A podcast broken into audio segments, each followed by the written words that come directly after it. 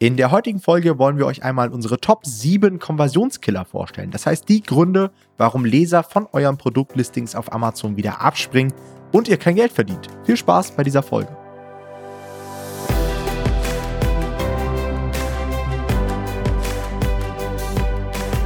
Hallo und herzlich willkommen zu einer neuen Folge des Verlagsniveau Podcast. Und heute soll es einmal um den Nummer 1 Grund gehen, warum bei euch keiner die Bücher kauft. Denn wir wollen euch heute mal die Top 7 Konversionskiller vorstellen. Ja, Konversionskiller sind gewisse Faktoren, die dafür sorgen, dass Leute nach dem Klick sich vielleicht doch noch umentscheiden und eben abspringen. Ja.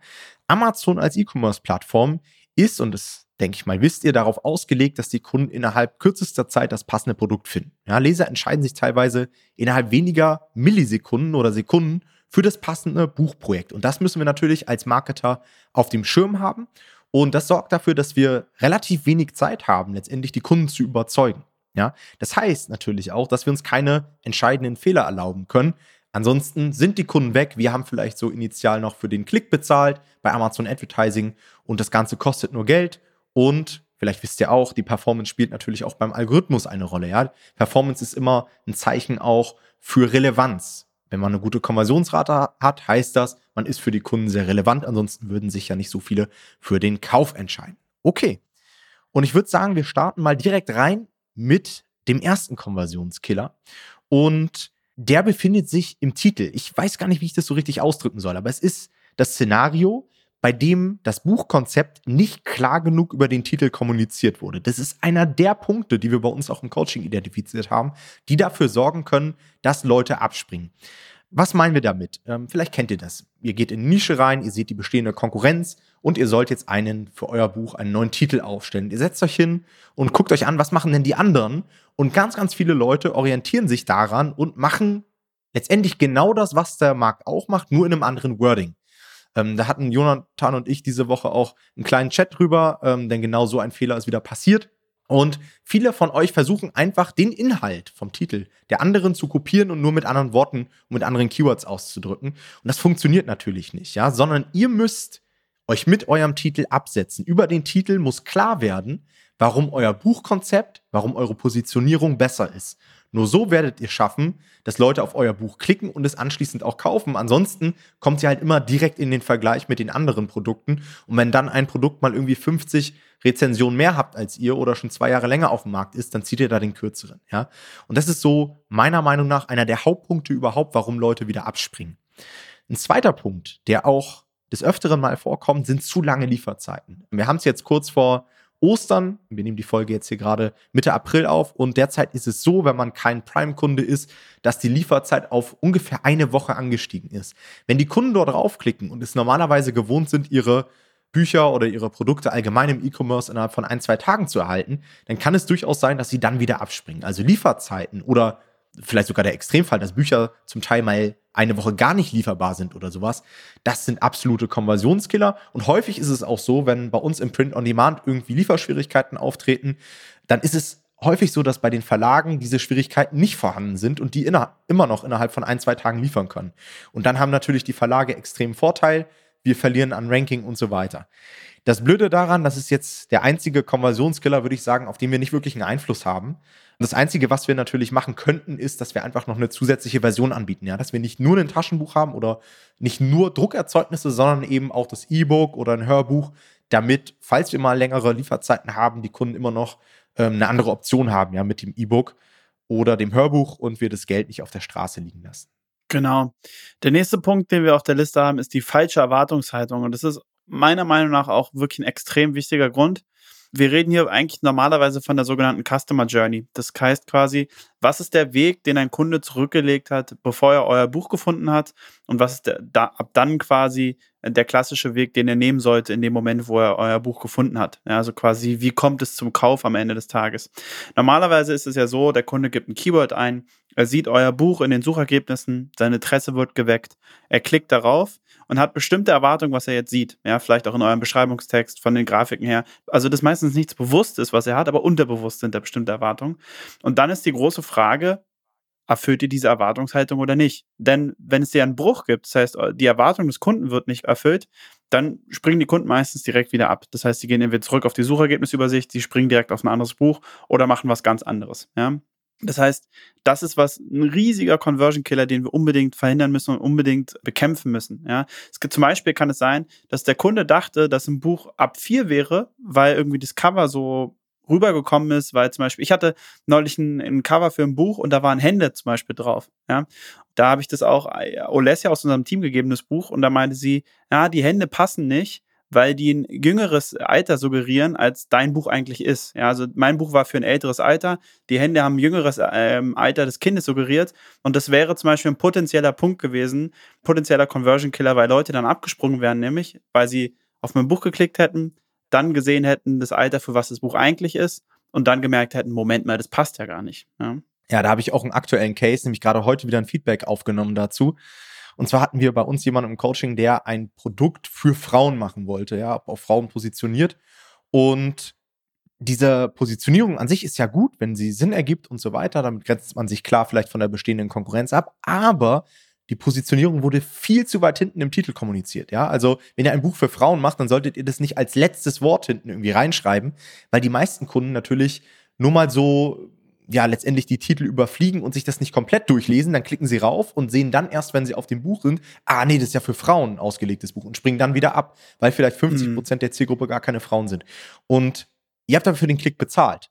Oder selbst wenn ihr, wenn das organisch reinkam, dann leidet eure Konversionsrate darunter und ihr werdet vielleicht schlechter ausgespielt beim Algorithmus. Also ja. ganz, ganz wichtiger Punkt. Also es fängt ja schon bei der Auswahl eurer Keywords an. Ja? Deswegen sagen wir auch immer, wählt relevante Keywords aus. Wenn ich jetzt zum Beispiel bei dem Buch, wo wir gerade waren, ja, nehmen wir mal an, das wäre so, das Buch ist eigentlich für Kinder ab acht und ich denke mir aber, naja gut, ich schalte halt einfach auch mal, also ich nehme nehm einfach auch mal Keywords in mein Backend zum Beispiel ab vier rein, ja, was auch immer das für ein Thema ist, weil ich denke, das kann ja vielleicht für den einen oder anderen auch interessant sein. Und dann gibt der Kunde halt XYZ ab vier ein und mein Buch wird ausgespielt und er klickt drauf und es passiert genau das, was wir gerade gesagt haben. Es ist einfach nicht relevant, ja. Und er springt wieder ab und wie Tom gerade gesagt hat, da leidet quasi die Gesamtgesundheit unseres Listings drunter so dass wir generell schlechter ausgespielt werden, wahrscheinlich eine schlechtere Performance haben werden. Das heißt, wirklich diese Relevanz ist extrem wichtig für die Customer Journey. Überlegt euch immer, was ist das Ziel des Kunden, wenn er dieses Keyword eingibt. Könnte euer Buch ein Ziel davon sein oder ist es sehr wahrscheinlich? Dann ist ein gutes Keyword. Wenn der Kunde eigentlich was anderes damit bezweckt, dann ist es kein Keyword für euer Listing. Ja, dann kann man es in den Werbeanzeigen mal prüfen, aber das ist nichts, was ihr direkt in euer Listing schreiben solltet, auf jeden Fall.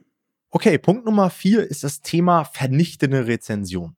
Ja, viele denken immer, ja, Konversionskiller ist es natürlich erst, wenn man irgendwie vier Sterne hat, aber das muss gar nicht sein. Ja, du kannst auch fünf Sterne haben. Wirklich 5,0er Schnitt, 1000 Bewertungen und die Kunden lassen sich aber davon trotzdem teilweise nicht blenden, scrollen nach unten. Und wenn du da eine vernichtende Rezension hast, dann kann es durchaus sein, dass sehr, sehr viele Leute abspringen. Gerade auch wenn du eine sehr skeptische Zielgruppe hast. Ja, es gibt manchmal so Produkte, als Beispiel nennen wir so Kinderbücher. Ja, die packt man vielleicht mal viel eher in seinen Einkaufswagen. Da beschäftigt man sich jetzt nicht so intensiv mit, zumal der Käufer halt auch teilweise nicht der Konsument ist. Das ist, glaube ich, auch so ein Faktor.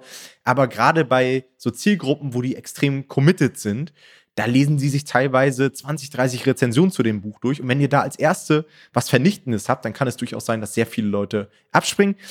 Auch da habe ich in der Vergangenheit Erfahrungen mitgemacht. Also ich muss auch zugeben, ich habe auch so Bücher im Portfolio, bei dem mir genau das zum Verhängnis wurde. Ja, dass das Buch einfach, das muss man ehrlich sagen, nicht gut genug war und dann in einer sehr umfangreichen Rezension zerlegt wurde. Zum Beispiel Leute, die mich schon sehr lange verfolgen, die werden auch noch die Case Study von 2018 kennen vom Selbstdisziplinbuch. Ja, bei diesem Selbstdisziplinbuch, das lief auch super, bis dann eine wirklich vernichtende Rezension reinkam und die hat dieses Buch komplett gekillt.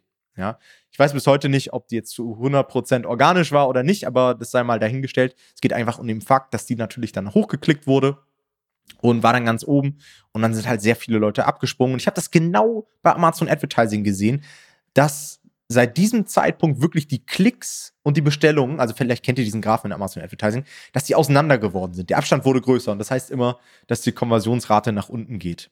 Ja. Heute im Büro habe ich auch die Podcast-Folge geplant. Ich habe mich mit Jona aus meinem Team so ein bisschen ausgetauscht und Jona meinte dann, ja, ja, ich habe jetzt auch am Wochenende äh, mein erstes Buch meiner Freundin vorgestellt und die meinte dann, dass sie auch fast Schluss macht. Also Ähm, ist natürlich vollkommen normal, dass die ersten Bücher vielleicht nicht so gut sind, aber deswegen sagen wir immer, macht gute Qualität, mit guter Qualität auf Verlagsniveau, gerade auch über Expertenkooperation und so weiter, passiert sowas halt immer seltener, dass man solche Rezensionen bekommt. Und das hat dann wieder einen direkten Einfluss auf die Konversionsrate.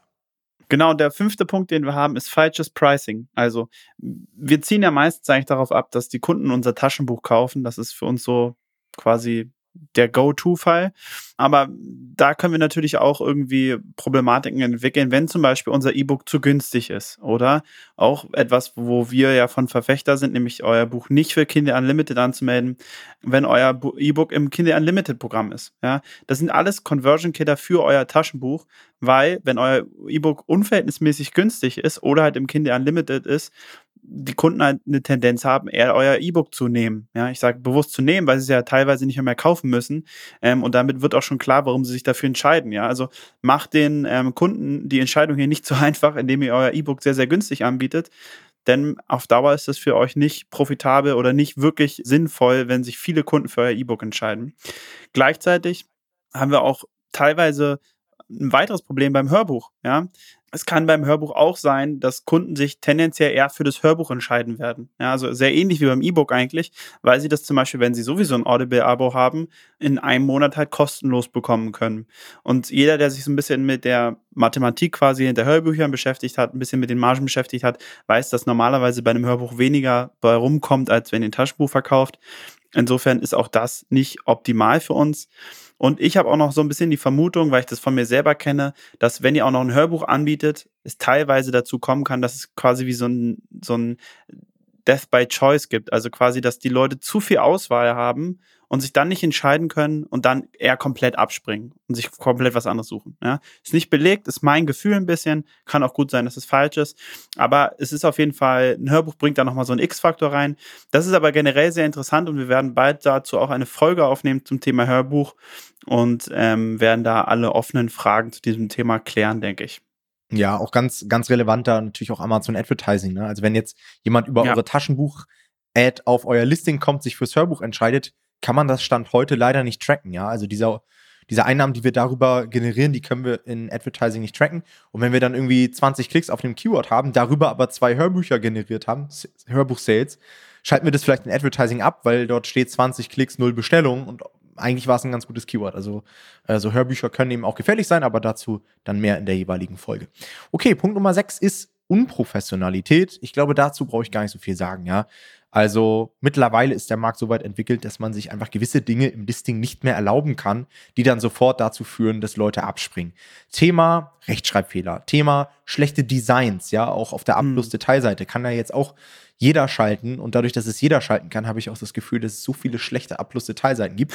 Aber das muss man auch sagen, es gibt mittlerweile auch sehr gute. Also ich erkenne auch die A-Plus-Detailseite, seitdem die nicht mehr so limitiert ist, hat auch ein Stück weit Innovation erfahren. Also es gibt immer mhm. wieder ausgeklügelte Designs, auch über Bilder und so weiter. Und ähm, das sollte man auch nutzen, um die Konversionsrate weiter nach oben zu treiben. Ein weiterer Punkt, auch sehr, sehr relevant, ähm, ist Thema Blick ins Buch. Ja, Blick ins Buch ist so eine Funktion, dort kann man vor dem Kauf schon mal ins Buch schauen und sieht da natürlich so einige Dinge. Was sieht man da zum Beispiel? Schlechte und amateurhafte Formatierung, ja, auch ein Grund zum Abspringen, absoluter Konversionskiller. Oder bei Kochbüchern sieht man zum Beispiel, oh, da gibt es ja gar keine Bilder drin. Ah, nee, dann kaufe ich mir doch lieber ein anderes Buch, so nach dem Motto, ja. Das heißt, achtet darauf, dass ihr euer Blick ins Buch anpasst, mal checkt und natürlich euer Buch auch im Interior sehr professionell einfach umsetzt. Ja, und das kann übrigens auch in genau die andere Richtung gehen. Also ich hatte äh, letzte Woche erst zu jemandem gesagt, er soll man den Blick ins Buch erhöhen. Man kann ja da die Prozentsatz quasi erhöhen von wie viel von deinem Buch angezeigt wird, weil er einen sehr guten Buchsatz hat und davon ruhig ein bisschen was zeigen soll, damit der Kunde auch sieht, dass er besser ist. Also da ging es auch um ein Buch mit Bildern. Da habe ich ihm gesagt, hey, die Leute sehen es vielleicht gar nicht. Zeig ihnen doch, dass du Bilder hast, indem du einfach mehr Blick ins Buch zulässt. Also das geht immer in beide Richtungen. Also optimiert euren Blick ins Buch, egal in welche Richtung, passend auf euer Buch. Genau.